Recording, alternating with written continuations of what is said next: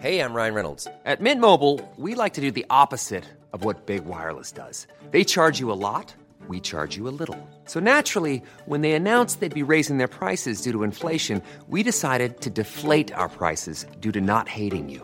That's right. We're cutting the price of Mint Unlimited from $30 a month to just $15 a month. Give it a try at mintmobile.com slash switch. $45 upfront for three months plus taxes and fees. Promo rate for new customers for limited time. Unlimited more than 40 gigabytes per month. Slows. Full terms at mintmobile.com.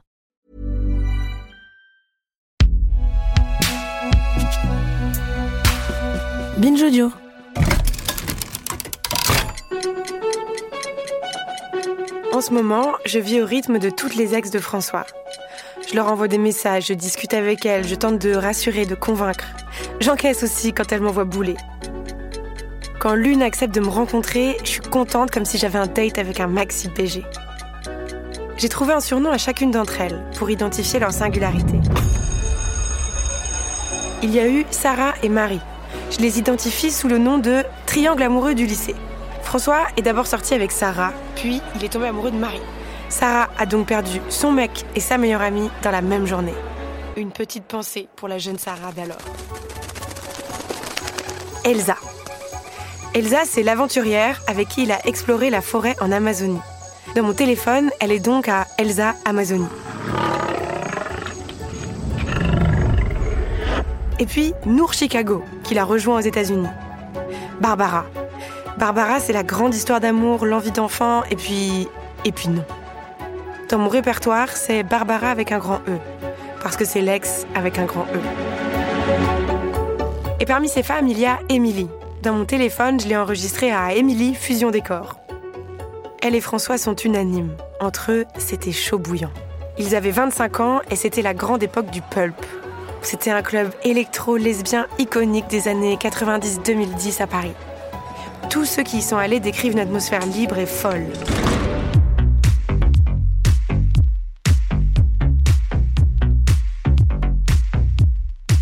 Le jeudi soir, c'était soirée mixte. Les mecs et les hétéros pouvaient donc aussi venir. C'est là que tout a commencé. Nous nous sommes rencontrés une nuit, une histoire sans lendemain. Je le savais dès le départ. Une histoire charnelle, totalement addictive pour moi. Émilie m'a écrit pour me raconter leur relation. Elle ne veut pas qu'on entende sa voix pour protéger son couple. Elle n'a jamais parlé de François à son compagnon. Selon elle, c'est pas trop le genre d'histoire qu'on raconte à son mec. Des lumières bleues, rouges, jaunes. Est-ce qu'on a dansé? Est-ce qu'on a parlé? Quelqu'un nous a présenté, mais qui?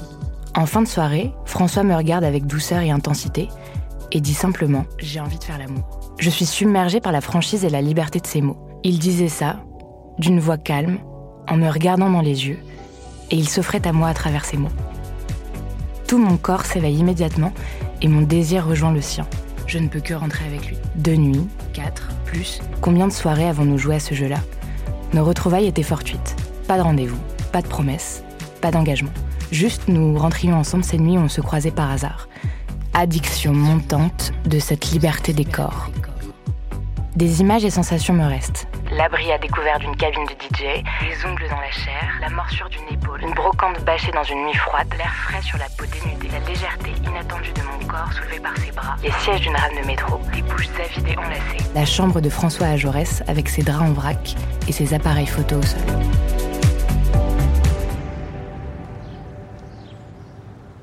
Après avoir lu son texte, j'ai rendez-vous avec Émilie, en terrasse de café.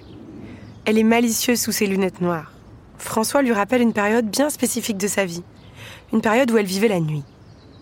Je ne sais rien sur la Émilie d'aujourd'hui, ni son travail, ni où elle habite. J'adore. Aucune de mes perceptions n'est brouillée par mes préjugés. Je suis totalement disponible pour son récit. Un jour, sur la piste de danse, un couple apparaît dans les lumières bleues, jaunes, rouges. C'est lui. C'est lui et il n'est pas seul. Je me revais alors de mon sourire, marche vers lui, et nous nous saluons. Pas d'engagement, pas de promesse. Ce soir-là sera le premier où on ne rentrera pas ensemble. Pas d'engagement, pas de lendemain. Mais pour autant, ma gorge se serre. Le sevrage brutal est dur. Le manque est là, et avec lui, l'évidence du sentiment amoureux auquel j'avais pensé. Pourtant, pouvoir échapper. Il y a eu d'autres nuits après celle-ci où elle a replongé, comme elle dit. Mais je le sens à la façon dont elle parle, elle n'est pas du tout en colère contre François. Déjà parce que juste après, elle a rencontré l'homme de sa vie. Et puis voilà, elle était amoureuse et pas lui. C'est comme ça, c'est la vie. Moi, je suis un poil moins apaisée, même si c'est pas mon histoire. Ça m'énerve. Entre nous, j'ai du mal à croire à cette version de l'affaire. Parce que le François, il me décrit Émilie exactement de la même façon. C'est pas elle qui s'est fait des films ou qui romantise le passé. C'était la fusion des corps, l'attirance irrésistible. Il me dit que leurs corps avaient leur propre grammaire. Ce sont ces mots, hein Leur propre grammaire. J'ai du mal à croire qu'on puisse partager une telle intensité sexuelle et émotionnelle sans être au moins un tout petit peu amoureux. Coucou chaton, comment ça va? Dis-moi, j'étais avec euh, Émilie là à l'instant. Elle est vraiment super cette nana. Tu as de très bons goûts en femme. à chaque fois, euh, je découvre des, super personnalités. Mais euh, c'était pas ça que je voulais te dire. En fait, la question que je voulais te poser, c'est euh, sincèrement, quand je vois ce que tu me décris toi de la relation que vous avez eue ensemble et ce que elle, me décrit, je me dis, est-ce que tu crois vraiment que c'est possible d'avoir des telles émotions euh, sexuelles sans être au moins un tout petit peu euh, amoureux, quoi? Ça me paraît, euh, ça me paraît impossible, moi, sincèrement. Il me répond un charabia que je crois que les hétéras ont tout entendu, ou presque toutes. Qu'il y avait des sentiments, qu'il y avait de la passion, de la complicité, qu'Oli c'était génial, qu'il y avait une sorte d'amour, mais qu'il n'était pas amoureux. Bon. Il y a autre chose là-dessous. Quelque chose qui dépasse François et Émilie, qui concerne tous les hétéros. Il y a ce que ça veut dire être amoureux. J'ai déjà vu des potes être en maxi canard avec leurs copines, tout chaton, cuit-cuit les petits bisous. Et vas-y que je t'aide à mettre ton manteau, ma chérie. Je te sers à boire. T'es bien installée, mon amour. Tiens, ma déesse des îles, je t'ai fait une petite tartine de tapenade. Les mêmes qui me disent ensuite Ah non, mais je suis pas du tout amoureux d'elle. J'ai vécu des passions brûlantes, des nuits magiques. Ces nuits si précieuses et si belles où tu chuchotes tes secrets la nuit avant de faire l'amour comme si ta vie en dépendait. Où le mec me dit finalement Je suis pas du tout amoureux de toi, Judith. Depuis, je cohabite avec un vertige. Un vertige qui ne s'est jamais totalement résorbé, maintenant que je sais qu'il peut exister un tel abysse entre les mots et les actes d'un homme. C'est comme si le mot amoureux n'avait pas le même sens entre hommes et femmes hétéros. Pourquoi? Les ex de François, épisode 3. La fusion des corps.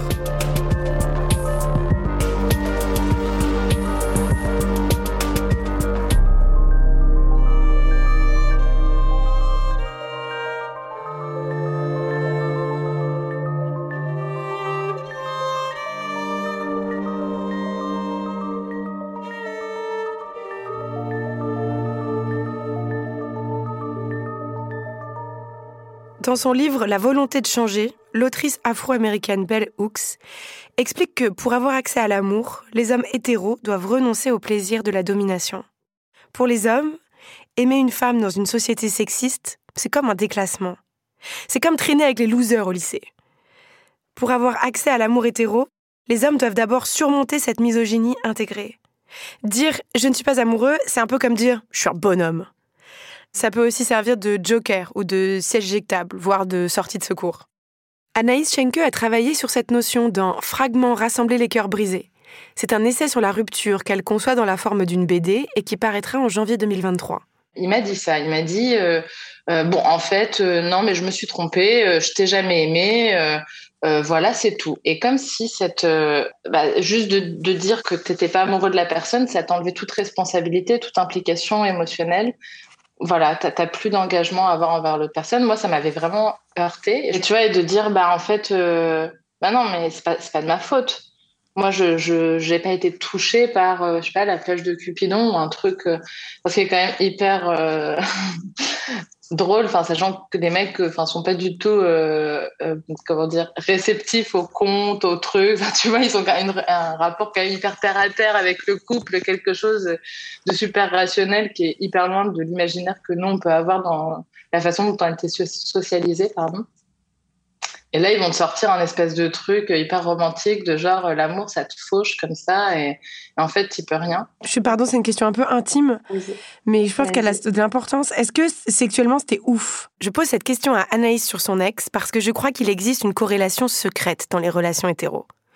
Une corrélation secrète et tragique entre degré d'intensité sexuelle et probabilité que le mec te dise je suis pas amoureux. Moi, ça m'a assez euh, subjuguée parce que j'avais toujours été avec des mecs assez tempérés aussi. Et là, on était dans quelque chose de euh, waouh, ok, enfin, c'est tout est tout est super, on se marre de ouf. Effectivement, euh, intimement, c'est hyper chouette, trop bien. Bah voilà, bingo. Dans cette corrélation, il faut voir la marque du sexisme, bien sûr. La division des femmes entre la maman et la putain. D'un côté, il y a celle que tu aimes et que tu respectes, et de l'autre, celle avec qui tu t'éclates. Ma psy, elle, elle avance une autre hypothèse. Elle me dit que oui. C'est plus compliqué pour les hommes hétéros d'associer passion sexuelle et sentiments amoureux.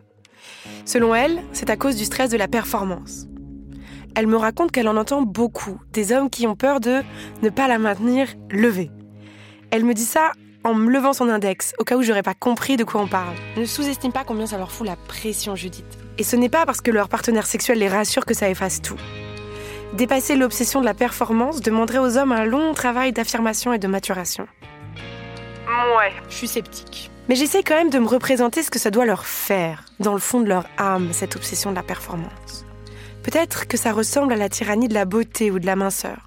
Je prends la tyrannie de la minceur en exemple, car c'est un sujet sensible pour moi, mais vous pouvez remplacer par n'importe quelle injonction, je pense. Vous savez, un truc où tout le monde dit Mais non, c'est pas vrai, c'est pas ça qui compte. Mais n'empêche, c'est toujours ta pote la plus mince, la mieux sapée ou la plus riche que tout le monde trouve super canon. Et c'est vrai que quand ton mec te dit, par exemple, Oui, t'as peut-être un peu grossi, mais t'es toujours aussi belle, c'est mignon, mais bon, ça n'efface rien. Ça suffit pas quelques mots ne réparent pas par magie des années de harcèlement patriarcal. Je sais, je sais, ce sont les femmes qui pâtissent le plus de ce harcèlement. Mais quand même, je me demande, est-ce qu'à ce niveau-là, c'est pareil pour eux? Est-ce que c'est ça que ça leur fait? Est-ce que c'est à cause de cette pression qu'on passe à côté de tant d'histoires que certaines passions explosent en plein vol? Putain de harcèlement patriarcal qui vient tout salir qui nous empêche de kiffer la réalité de nos êtres, entre gros cul et demi-molle, entre éjaculateurs précoces et vergétures, entre seins trop petits et couilles trop basses, qui veut nous priver de profiter de la beauté de nos vulnérabilités, de rire de nos ratés, de nous finir avec les doigts, avec la langue, qui veut nous faire croire qu'échouer à être la femme parfaite, qu'échouer à bander comme un taureau, c'est échouer à être. Est-ce que c'est ça qui s'est passé entre François et Émilie? Puis, nous nous recroisons. Et je replonge. Délicieuse addiction. Il me semble que c'est le début de l'été. Il fait un accrochage pour préparer son exposition. À l'occasion d'une pause au cours d'une journée chaude, il s'allonge, s'appuie sur un coude et son t-shirt découvre légèrement son ventre. François, il habite pleinement son corps et cette façon qu'il a d'être, dans ses postures, dans ses gestes, dans ses regards, sa voix, ça m'a toujours bouleversée. La cour du mûrier de l'école des beaux-arts, ça a été mon refuge quelques jours. Le son chantant de sa fontaine, qui est devenu familier, a bercé des moments délicieux de solitude, de solitude tranquille à l'attendre en lisant ou en écrivant. Puis un jour, euh, il n'est pas venu. Il m'a oublié. Des heures à l'attendre et il n'est pas venu. Une solitude soudaine, orageuse et blessée, je décide de partir, sans un mot, pour arrêter de l'attendre. Angoisse de la performance ou pas, je crois qu'il n'a pas été super, super sympa, mon pote, sur ce coup-là. Émilie a mis du temps à cesser d'attendre François. Après la cour des mûriers, elle n'a pas réussi à arrêter tout de suite. C'est le soir où elle l'a vu flirter avec une pote à elle sous ses yeux qu'elle a réussi à définitivement tourner la page.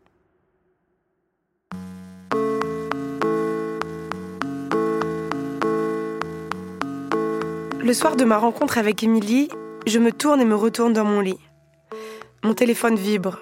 Nour Chicago m'a écrit un message. Où est-ce Elsa Amazonie Je sais plus, je m'y perds. C'était quelle histoire elle déjà? C'était quand? Elsa Amazonie est désolée, mais elle ne veut pas participer. Elle me dit qu'elle a du mal à pardonner. À pardonner quoi? Elle ne veut pas me le dire. Aïe. Il faut que je me pose la vraie question. Qu'est-ce que je fais si je découvre que mon pote a été un connard avec ses ex? Pas un monstre, mais un peu un goujat, quoi. Il m'a répété mille fois que j'allais pas forcément aimer ce que j'allais découvrir.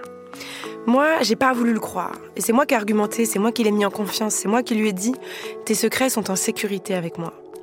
Et en même temps, si on allait fouiller dans mon passé, si on allait voir tous mes ex à moi, on en découvrirait des belles sur moi. Et puis j'ai pas non plus me transformer en flic des bonnes mœurs. Il avait quand même bien le droit de pas être amoureux d'Émilie, François.